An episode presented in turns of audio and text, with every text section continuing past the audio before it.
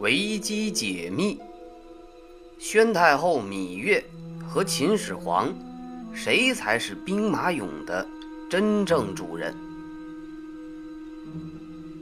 在开始今天的维基解密之前，还是提醒一下大家，喜欢的话就收藏和关注，当然也可以加入到我们的粉丝交流群：二五一四三零三零七。接下来言归正传，在二零一五年十二月二十五日的消息说，兵马俑的主人竟然是芈月。虽然说《芈月传》现在很火，但是也有很多人不相信这一事实。不过肯定也不会是空穴来风。我们来看一看所谓的学者和专家们是怎样说的。秦始皇吞并六国，一统华夏，一生波澜壮阔。但深究其人生，其实非常的简单。先是不怕死，后来不想死，最后呢是不敢死。围绕着秦始皇的历史疑案确实是太多了。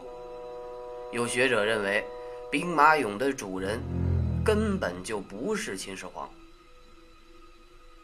一九七四年二月，一群农民在秦始皇陵东侧一点五公里处打井的时候，偶然发现了与真人真马一样大小的兵马俑。从此，一个埋藏了两千多年的地下博物馆被挖掘了出来。到今天为止，兵马俑已经出土了陶俑八千件，战车数百辆，以及。百万件实物兵器，其中一号坑为右军，左右的右，埋葬着和真人真马同大的陶俑陶马约有六千件。二号坑呢为左军，有陶俑陶马一千三百余件，战车八十九辆，是一个由步兵、骑兵、战车三个兵种混合编组的军阵。三号坑有武士俑六十八个，战车一辆，陶马四匹，是统帅地下大军的指挥部。而这一批兵马俑也是被誉为世界第八大奇迹。而自从这个奇迹发现不久，它便被认定是秦始皇陵的陪葬。几乎成为了一种公论，甚至美国焦点杂志在介绍兵马俑的时候也称，中国第一个皇帝秦始皇在两千两百年前驾崩之前统一了中国，下令修建长城，对中国实行残酷统治。他当时唯一惧怕的是天地的震怒，他为此下令修建了一座庞大的陵墓。让八千名真人大小的彩绘武士守卫着他，但近些年来，有学者却对这一个公论提出了质疑，认为兵马俑的主人根本不是秦始皇。此论一出，立即在学界引起了轩然大波。那么，兵马俑的主人到底是不是秦始皇呢？如果不是秦始皇，那又会是谁呢？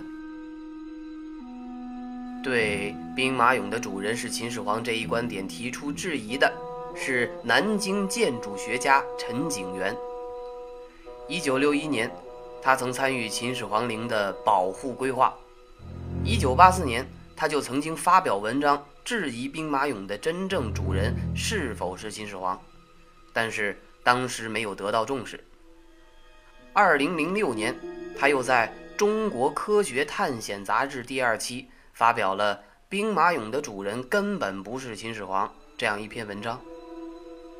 首先，他对秦始皇藏于骊山脚下就提出了质疑，认为现在的人说秦始皇葬于骊山脚下，主要是依据《史记》的记载，《史记·秦始皇本纪》里面说：“九月葬始皇骊山。”始皇初继位，穿至骊山。这里面包含了两个意思，一个就是说秦始皇死后埋在了骊山，九月葬始皇于骊山。第二个就是说他刚一继位，就在骊山建造了皇陵，始皇初继位，穿至骊山。但是陈景元认为，《史记》的记载未必真实。秦始皇出巡途中死于河北邢台，要回咸阳，一条捷径就是向南过黄河，向洛阳，再到西安；另一条路线呢，就像《秦俑馆》里所记载的，向西经过井陉，再过娘子关到太原。再向北到包头，转至西安。无论哪条路，都不可能短时间内回到咸阳。而在夏天，要保证赵高、李斯为篡党夺权所要求的密不发丧，又保证尸体不腐烂。这样看来，秦始皇的尸骨其实是出不了河北省的。即使到了骊山。也只能做个衣冠冢。而从陕西省文管会六十年代初到当地进行现场调查后所写的调查报告来看，位于现在秦始皇陵北面的大量夯土地基，其实上边什么都没有。从中可见，作为宫殿建筑群主要部分的这一地块。当时根本就还没有进行施工建设，内城、外城还有封土，都是死后的工程。而骊山上洪水严重，几乎每隔三年就会下一场暴雨。开挖的地宫也不可能不顾积水，而在秦始皇生前几十年就开始预修。但是多数学者认为。秦始皇陵就在骊山脚下。除了《史记》的记载以外，考古研究者在出土文物刻字中发现了大量秦代地名，与湖北出土的云梦竹简、湖南出土的龙山竹简上的同代文字对照，它们符合秦代的书写习惯，确实是秦代的物品。而兵马俑身上秦代工匠所刻的文字，与秦始皇陵砖瓦上文字的相似性，也是证明了两者之间的联系。史书上记载，秦始皇六月封于沙丘，九月归葬咸阳，尸体腐烂是肯定的，所以历史上。也有关于在归途的车队里放上鲍鱼以乱其臭的说法。在对秦始皇陵提出质疑之后，陈景元进而提出兵马俑的主人并非秦始皇，而是秦始皇的高祖母秦宣太后。秦宣太后姓芈，楚国王族，后嫁于秦惠文王。她在秦国统治了四十一年之久，是中国历史上第一个真正掌权治国的女国君，甚至有人称她为两千多年前的慈禧太后。为何说兵马俑不是秦始皇，而是他的陪葬呢？陈景元认为，历史上。秦始皇曾经下令将陵墓向外扩展三百丈，但秦时的三百丈只有六百九十米，所以在秦始皇陵封土东边近两公里的兵马俑，不可能被包括在这三百丈的界址之中，因而也不可能成为秦始皇陵的一个组成部分。而在《史记·正义》。以及《陕西通志》、还有《临潼县志》等等史料当中，都有骊山在雍州新丰县南十六里，秦始皇陵在雍州新丰县西南十里，秦宣太后陵在雍州新丰县南十四里的记载。雍州新丰县的县城，也就是今天临潼县新丰镇的东北不远。根据上述明确的方位和里程，很容易判断出秦宣太后陵就在秦始皇陵的东侧偏南，距骊山山脚约两里处的西阳村、下河村一带，也就是人们现在所熟知的秦俑坑的附近。此外，在兵马俑的身上也发现了一些奇怪之处。一些兵俑的头顶书有描绘楚人特有的偏于一侧的歪迹。秦俑所着的衣服非常鲜艳，与秦王朝的上黑制度有着明显的差别。此外，在陶俑身上还发现了“芈”字，疑似为秦宣太后的姓。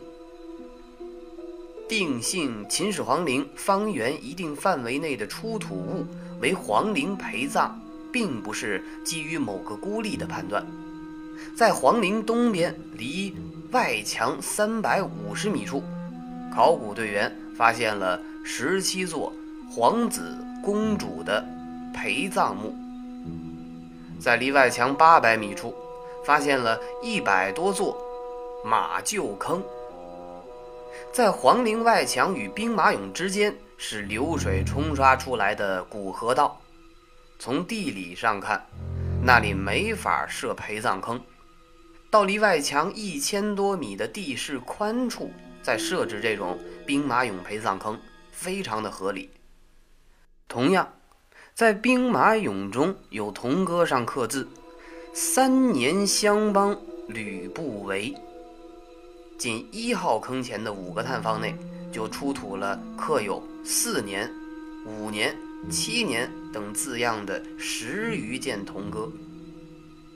这些字样实际上就可以成为确定兵马俑年代的直接证据。又像“十六年四公某造”的字样，“四公”这个词儿，作为中央管理手工业的一个官署。只有在秦始皇时代才有。如果兵马俑真是芈月的陪葬，那么哪里是宣太后的陵墓呢？目前考古学者还没有发现足以与兵马俑匹配的宣太后墓，所以说陈景元有些质疑是有一定道理的。也说明当前的秦始皇陵和兵马俑的研究还应进一步的深入探讨，但考据学上强调孤证不立，就是单独的一个例子是不能证明一个事物的真实性的。尽管陈景元的观点很有几分道理，但孤证他不能立，至少凭现在的证据。就来说，兵马俑的主人是宣太后，而非秦始皇，还为时尚早。